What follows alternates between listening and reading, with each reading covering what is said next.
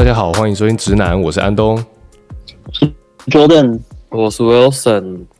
诶、欸，那这一期呢，最近刚好因为我啊、呃、前阵子刚好去翻我以前的笔记，然后那时候就翻到一篇蛮久以前我存的文章，当时我还在日本当交换学生，然后那时候在有一堂课上就是刚好提到这个呃人工智慧对于这个未来的影响嘛，那当时我记得应该是二零一六年。那他就提到了他那篇文章，这就是预测说，哎，这个十年后会呃陆续被人工智慧所取代的职业。那现在是已经到了二零二三年了，虽然还不到十年，但是确实已经看到了一些迹象，特别是前一阵子非常红的这些大型语言模型，突然呃瞬间带来了很非常多的呃创新与应用。那其中我我我自己看到一个，我觉得最蛮当当时看可能觉得很神奇，但现在好像看又觉得不那么意外的，就是呃模特这个职业，因为像 what 什么？什么？模特，因为就是杂志的这种可以算一些那个，对对对对对。当当当时觉得当时会看了看的时候，我觉得呃怎么这因为通常你你很直觉就是这些他们可能是需要。拍摄啊，然后可能搭配一些呃服装啊，或者是在不同的场景做拍摄这样子。那大家会想看的是，就是有有模特某种某方面来说也，也像是就是这种偶偶像明星这这一类的，就是他们他们就是被包装成一个嗯，可以说商品嘛，可以可以这样讲，虽然有点物化，但是某种程度上就是就是是这些经纪公司的商品嘛。那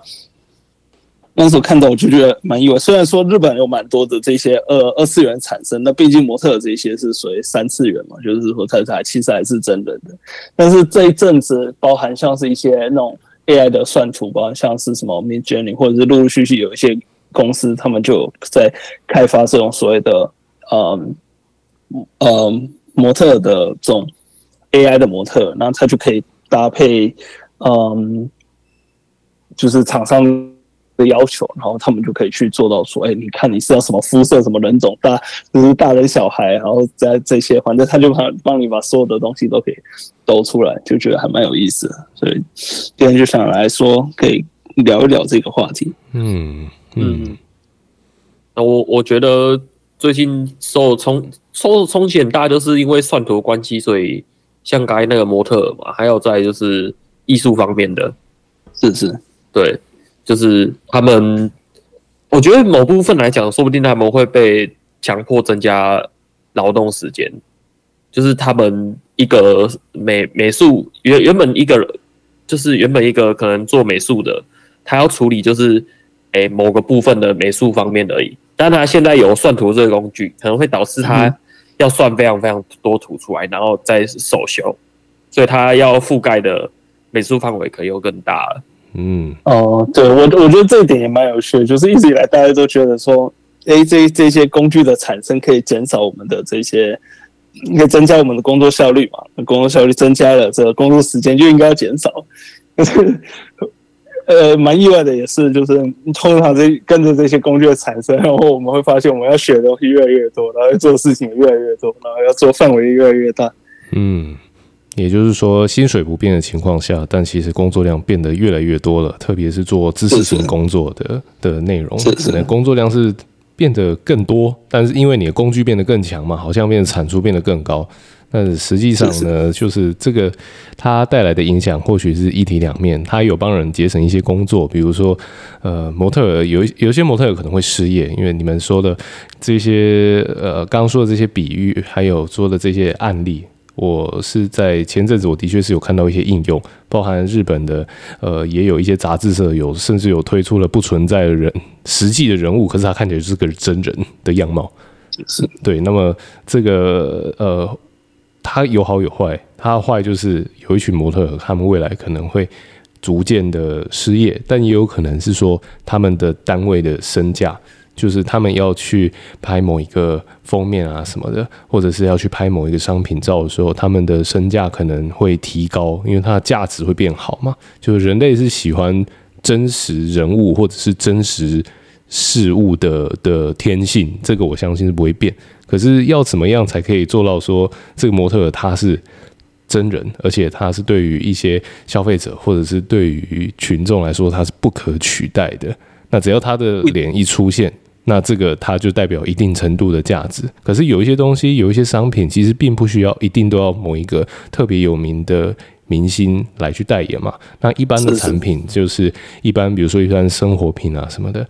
那你其实就可以透过这种方式。然后拿去，呃呃，就是用这个虚拟的模特来去帮这个产品去做一个陪衬，或者是做一个，就是需要一个人嘛，然后给人一个想象。因为我们一般在看这种产品，其实并不会去看说这个模特儿是谁，有很多都是无名模特儿。那这些模特儿，他他未来有一天，他可能会，他真的有可能会面临到这个问题。那这个现在我觉得他已经逐渐开始在发生，因为现在技术已经做到了。是啊，我我记得我当时看到新闻，就是他呃是呃那个什么呃 Levi's 就是牛仔裤公司，嗯，他们就已经宣布说，他们跟这个公司这这个 AI 的公司去合作，然后去推出这些虚拟模特。那我可以想象的就是说，呃，其实，在那模特的这个方面，就是他可能会做到反而是更加的克制化。例如说像，像哎，我通常我以我自己来讲，我是亚洲人，那我。通常看到这个模特，如果他今天他的那些呃，他他的衣服的造型就是啊，他可能是白人或者黑人或者是其他种族，而我可能就会觉得说，哎，这个不是那么的适合我。所以可能到了未来这些技术更加进步之后，那他可以更加的去客制化这些东西，那他就可以很针对不同的人，说哦，每个人其实看到他他看到的同一个呃，例如说服装的广告，可是上面的模特都可以不一样，可以被客制化。那这样或许某种程度就可以去提高他们的营收。嗯，不过我我觉得刚刚安东说人还是偏好实体，我就不能这样讲。我要替这个 仔仔发声，我们的二次元，我们的初音还是很有市场的，好不好？初音那个完全不一样，那个是完全不同的设定。那总总之还是有。就是以纯虚拟来讲，我觉得市场还是有了，还是蛮大的啦。嗯，也不是说全全全部都是实际的市场。嗯，所以现在很多人才搞一堆虚拟的东西嘛，是 也是可以拿来换换卖钱这样。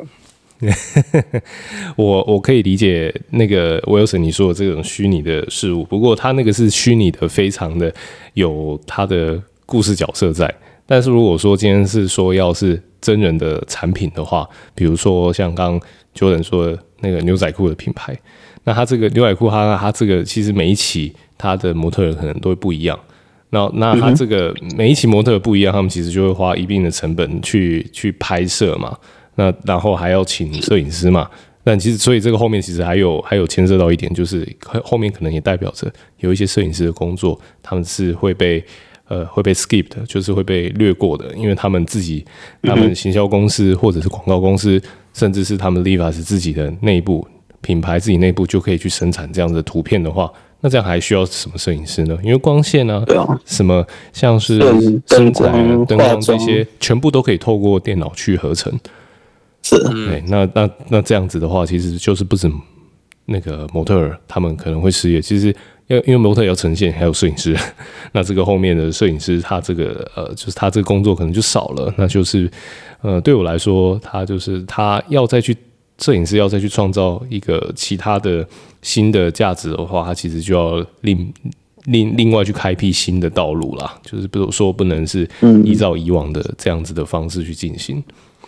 那像安东尼自己也是在影像这个产业嘛？那你看到这样的一个趋势，你会不会怕呢？还是你会觉得说，哎、欸，你反而有更多的呃工具可以让你创造你不同的想法？嗯，这一点我有思考过。不过我自己是觉得说，因为我虽然我是做影音的，那么影音做的这些内容是基本上是说说故事给别人听。虽然说现在的语言语言模型是它也可以去自己去生成一些故事什么的。不过我我自己是觉得，我是把它当成是一个助力。那么，呃，语言模型是你给它指令，给它需求，它才会自己生产。那它是协助协助我去生产一些观点的一个工具。所以我目前来说，我会我我自己是觉得这个是很好的东西啊，在自己呃弹尽援绝、没有思考、没有办法再继续下去的时候，稍微问那个电脑一下，那我就觉得哦，可以得到一些新的想法，就是至少说可以让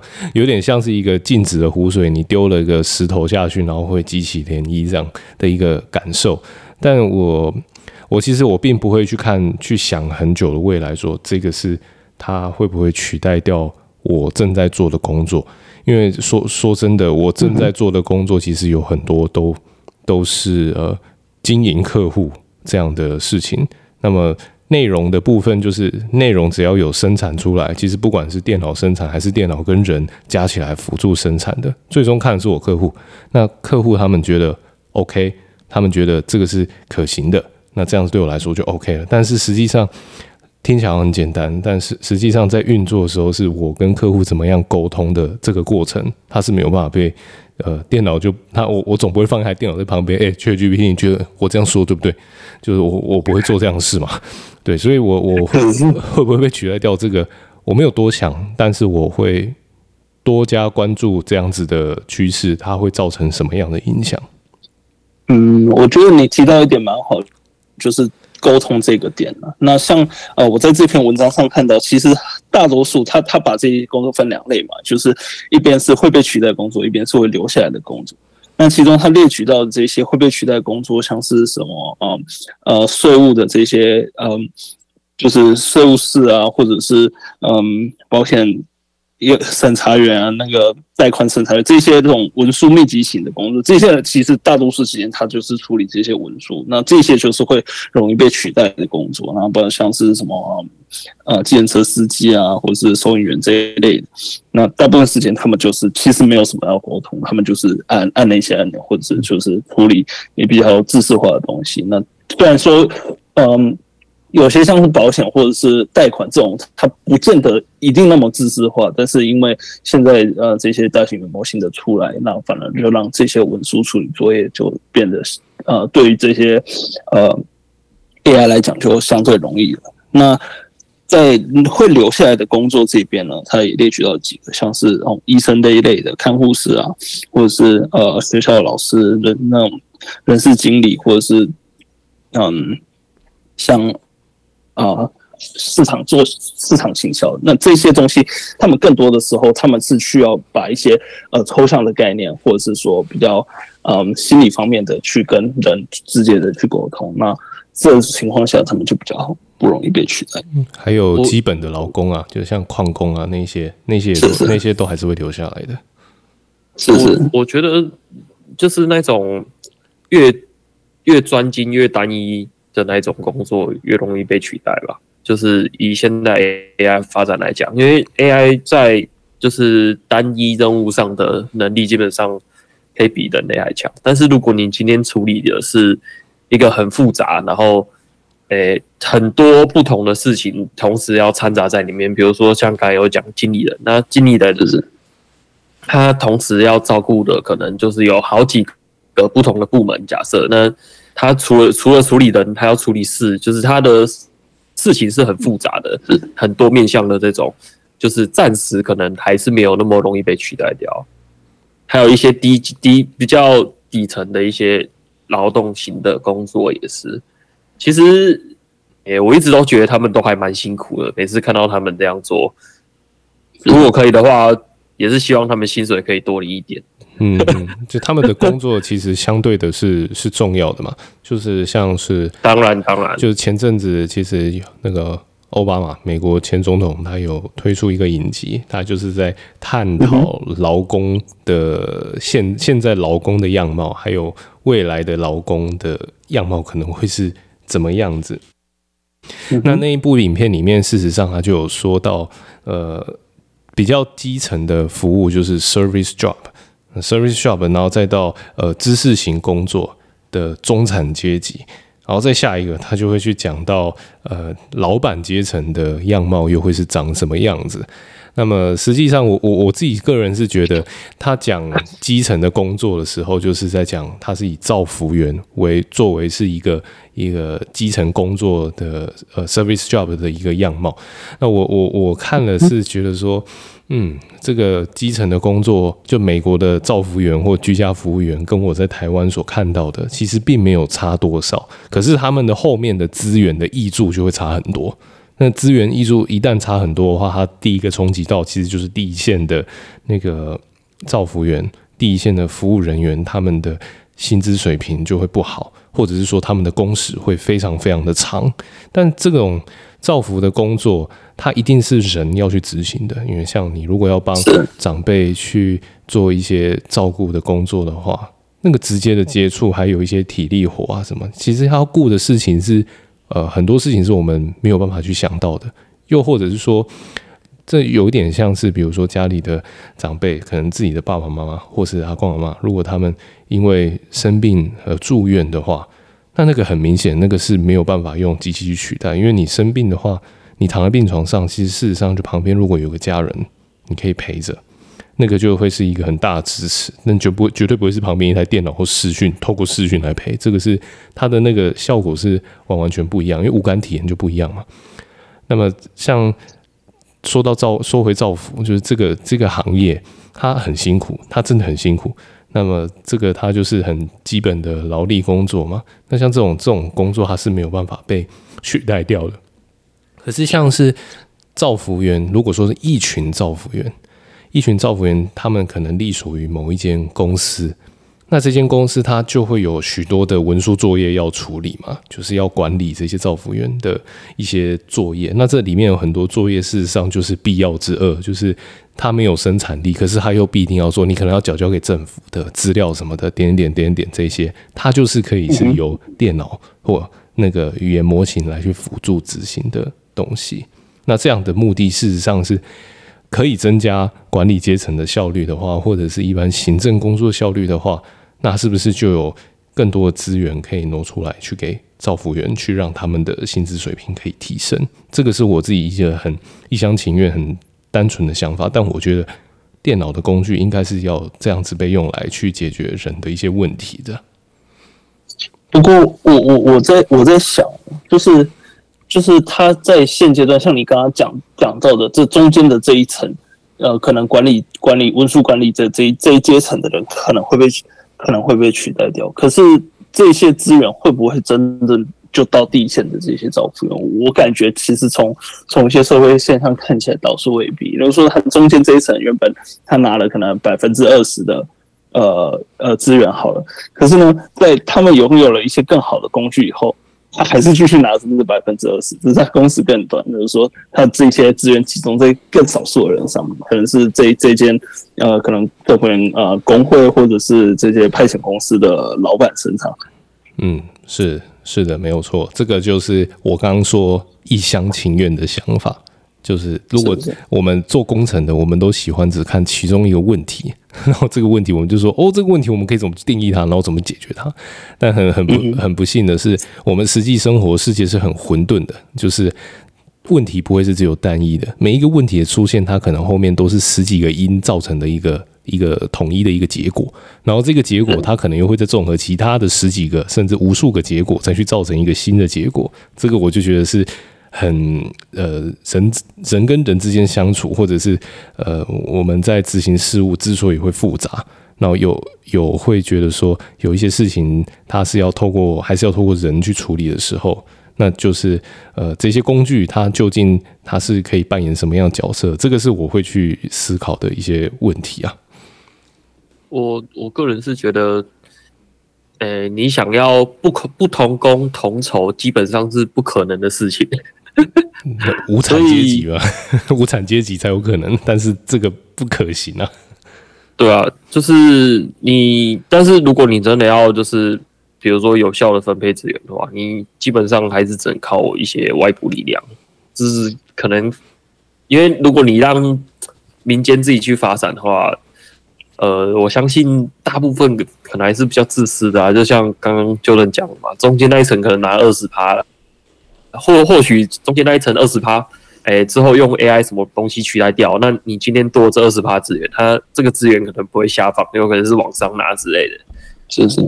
对，就不是不是那么容易的一件事情啊。你除非比如说靠政府或者是一些法规的限制情况下，才有可能就比如说哎、欸，把这些资源再下放之类的，不然的话很难的、啊。对啊。是的，没有错。这个呃，关于刚刚讲到的那个造福，因为我近期比较常做呃长照相关的一些呃影音服务的内容，那也做过不少的田野调查。那还有刚刚我有说过嘛，就是我有前阵子有在那个 Netflix 上面有看到奥巴马有主持一个纪录片的节目，是在探讨劳工的那个现在的处境。那它里面他讲的那个。它就是它里面主角照服员主角所属的那个州，我我有点想不起来是哪一个州，好像密西根州吧。它那个州就是呃，美国联邦政府的长照资源，其实那个州政府是否定的，就是他们不接收这样子的资源。它当然后面可能有一些利益的角力或纠葛嘛，可是它那个不接收资源，就会变成是有地方的民间团体。或就是像比较像是社福组织这样子的单位，用自己的财力去负担这样的事情。那美国是一个重商主义、资本主义高就是为第一的的国家嘛，Jordan 是这样子嘛，对不对？对，那么在这样子的情况下，呃，你是要让资本呃资本优先去流动的话，那像造福这样子的工作，它当然它在股票市场上或者是在华尔街，它。他根本就没有办法浮上台面嘛，就是像这样子的公司，所以他就是可能是靠一些民间的力量去汇集一些基金，然后去变成一个协会或基金会去运作这样的事情。那政府的资源下来，他们还拿不到，然后他们就只能靠自己的基金去运作，然后还有跟需要被照顾的人拿，就是收钱嘛，就是收服务费嘛。那但是那个服务费，他们需要被照顾的很多都是长辈。或者行动不便的人，他们本身其实也没有办法付出太多的金钱来去呃使用这个服务，那就变这个就变恶性循环，就会变成说，最终影响到的就是这个这个组织单位的领导阶层，他的薪水不怎么样，然后那个照第一线照服员薪水可能也没有那么的好。那这个在美国是这个样子，至少。那个奥巴马纪录片还是这样子去呈现的，那么在台湾的状况可能就没有，就不是这样，因为台湾就是台湾嘛，我们台湾的整个整个台湾加起来可能还不及美国的一个州，但是对我们来说，我们这样子就是一个完整的实体啊，完整的政府实体，就是就一个单位而已啦。对美国来讲，所以我们的政府一旦拨了像长照二点零这样的资源下来，是全台湾都用得到。而且台湾的民间单位什么的，就是我们在这样子很很迷你的单位里面，相较于美国或日本比较迷你的这样子的国家单位里面，我们可以很有效的去运用那样子的资源，就是政府的资源加民间的资源共同去投入长照这样的服务，那我们就可以在就是近七年到八年之间，把整个长照先撑起来，先把许多人的需求先接住，然后再慢慢的去发展这样子。对，所以我觉得这种资源分配的问题，哦，它也依地域方不同，也会有很大的差别。其其实，我觉得台湾整体而言，还算是一个善良的社会啊。对，这是这是这是这是这是真的。而且你看，像台湾之所以会是有这些东西，也是就是也是会有法规的问题嘛。是，所以像那部片里面。还有提到美国一个很，我觉得算蛮特别的职业吧，就是说客，就是他的他是受雇于公司的，那他的主要的他主要要做的工作就是他要负责去游说那些政客，嗯、让那些政客愿意推动对我公司有利的法案。是的，比如说，比如说像啊，对美美国的枪械或者是一些烟酒的，就。大家都应该很常有听闻，就是反正他会花 花很多钱去 游说政府官员嘛，就是可能会挡一些法案，反正对可能枪支或者是诶药、欸、那个之类的会比比较有利，因为毕竟他本来就是在贩卖枪支嘛，或者是贩卖烟酒的，是对。那其实我觉得这又又提又回到刚刚讲的，那什么职业会不会消失？嗯，就是这个说客这个职业就很能够体会到，就是还是需要有一个人对。在那边。对，因为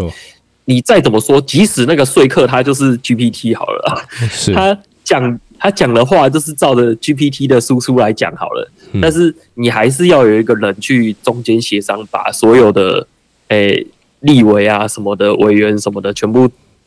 搞在一起，然后跟他说：“哎、欸，我希望推动这个法案，哎，我觉得这个法案比较有利，怎样怎样怎样。”嗯嗯，这样子的一个人在中间，就是还是要有一个人去协调这些事情。我觉得这也是蛮有趣的啊，就是人还是需要有人啊。是对这个你说的这个游说客啊，我在在那个纪录片里面，我看到的他的角色，就是他真正在讲这些。游说的事，就是有目的的在说服别人的时候，其实我发现好像不很少，并没有很多。就是他在国会大厦里面，或者是州议会的大厦里面，我我我觉得他就是像是一个，他就像是一个 这样讲的不好听，可是他有点像是一个皮条客一样，他就在那里哎跟你打这个招呼啊，然后接下来就坐下来跟你聊一下今天的天气啊，你今天过怎么样啊？你接下来有没有什么法案要审啊？那个法案很烦呐啊，啊，那个那个法案有点无聊，然后他就是这样子每天他在那个议会里面进进出出，然后这直到有一天。他的这一些认识的议员、州议员或者是参议员都好，然后他就会有一天，他就会很突然煞有其事的请他们吃顿饭，然后这一顿饭的开头也都跟法案没有关系，结结果突然话锋一转，那个那个组长眉头一皱，然后就突然就会进入一个他要游说的的那个过程，所以我就想哦，他。花了这么多时间，花了那么多心力，还有那么多的笑容跟笑声，在这跟这些人相处，但实际上他是他目的是在取得别人的信任嘛？那这个过程，我就觉得哇，这个很其实蛮厉害的，就是这个他要有一定的文化环境，然后也要有一定的经验什么的，他才有办法去做到这件事情。那这个就是只有人才做得到，因为他这个是人的社会衍生出来的一种呃形态，它并不是因为有了电脑。他他才有的形态，这种这种形态其实是早在呃比较早以前还没有电脑的时候就有这样子的方式在进行了。这个就是人类利益之间的角力嘛。那这个本身电脑发明出来本来就不是要解决这个问题的，所以这个我觉得这个就是很基本的，它就是人的工作。我我觉得像我们这样会讲说。呃，店面三分情嘛。可是我我这虽然都是说我们就是可能台湾都是呃会会这样子讲，但从我来到美国以后，我发现，欸、好像其实这边也是这个样子。就像你刚刚讲说那个说客，为什么他一天到晚去跟他，那就是呃就是他们那种 small talk 嘛，然后跟他聊天啊，不干净，就是其实。他他就是这样子一步一步，哎，对你感觉他好像就是来出来交朋友的。当然，你有可能知道他他其实就是说客，但是就是就是看每个每个说客他的他的手腕技巧就可能就不太一样。是的，对。但是所以透过人与人之间，你这样子就是经常的联系啊，还是可以某种比如说，就算他今天不是像说，哎，那他跟你拿这些数据来看，或者是说，哎，拿过去的这些历史资料来看，但是。久而久之，就是你经常一天到晚被他洗的情情况之下，那你久而久之，你就觉得他讲的东西是对的。这这件事情还是很神奇的。所以，嗯，是的，这个我觉得啊，我我跟就是我在外面经营客户啊，还有我的朋友也有也有创业的嘛。那我发现啊，有一些事情就是他们会遇到的一些问题。其实基本上都没有办法透过电脑去处理。我说的这些问题哦，就是比如说他们像遇到了一些人情世故的问题，或者是更严重一点的，他们是遇到原生家庭创伤的问题，导致他的性格上他会自我怀疑。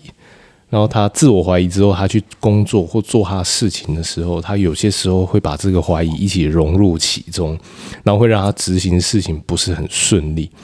那然后这样子，他就开始，他会开始变在疑惑嘛，每天都疑惑一点点，疑惑一点点，长久下来积分也是蛮恐怖的。就是他会有一个一个结果，就是他会会会反馈在某些情绪上面，或者是他可能一蹶不振什么的，这个都有可能。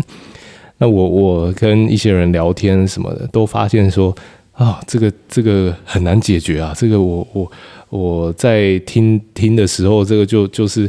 你会想说，我也不能给他什么解决办法，但是我就是要给他听，因为给他解决办法，他不是要解决办法，他只是需要有人听。那这个听就是这个这个就是机器没有办法解决的问题啊。其实我觉得最主要还是。机器还毕机器毕竟还是理智的一个东西，就是人类还是有感情的，所以人类是会有矛盾的。机器基本上不太会有矛盾，有矛盾的话就跳 bug 了，嗯，就是它可能也不太有办法运作。是，对，那所以就是不知道之后什么，诶、欸，量量子运算如果普及的话，不知道有没有机会啦？有有没有机会，就是会有那种机器人，它能够。产生出那种矛盾的情绪之类的，或许他能够有办法，就是更精准的表达类似于人类感情的那种东西，嗯，对吧？是的，毕竟人类有有时候你就是哎、欸，想想去这边又想去那边，怎样怎样怎样，三心二意，都是双标，哎、欸，这边怎样，那边又怎样，每次想的都不一样，就就这一点还是太难捉摸了啊，就是。有时候你真的很难用程式或是什么方程式什么去表达。当然，我们的最终目标就是工程师的最终目标，还是希望可以用诶、欸、电脑啊、工程式啊，还是方程式什么这些东西来去表达人类这种复杂的情感之类的。但是以现阶段来讲，毕竟还是有一段路要走啦，这没办法。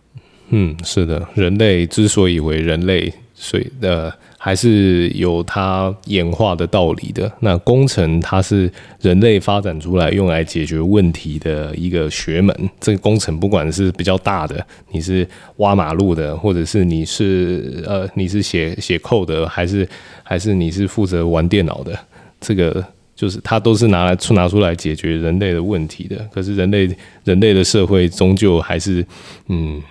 它还是有些时候还是蛮精彩的。对啊，就是每天如果上那个政治八卦版啊，或者是去上一些娱乐圈的八卦版，你就看到哇，这些事情有些时候你会觉得狗屁倒灶，然后也会觉得哦，好像有点精彩。这就是人类社会。好，我们今天节目呢，我们先暂时讨论到这边，就是关于这个未来到底有什么样子的职业它会被取代，或者是像是关于像 Jordan 刚刚有说的，在很多年前看到的一篇预测的论文。那这篇论文它在今天究竟有多少项？有多少事情？有哪一些职业真的慢慢的开始在消失了？这个我们之后再来和大家一起来讨论。如果你喜欢我们节目，请给我们五星的好评。好，那么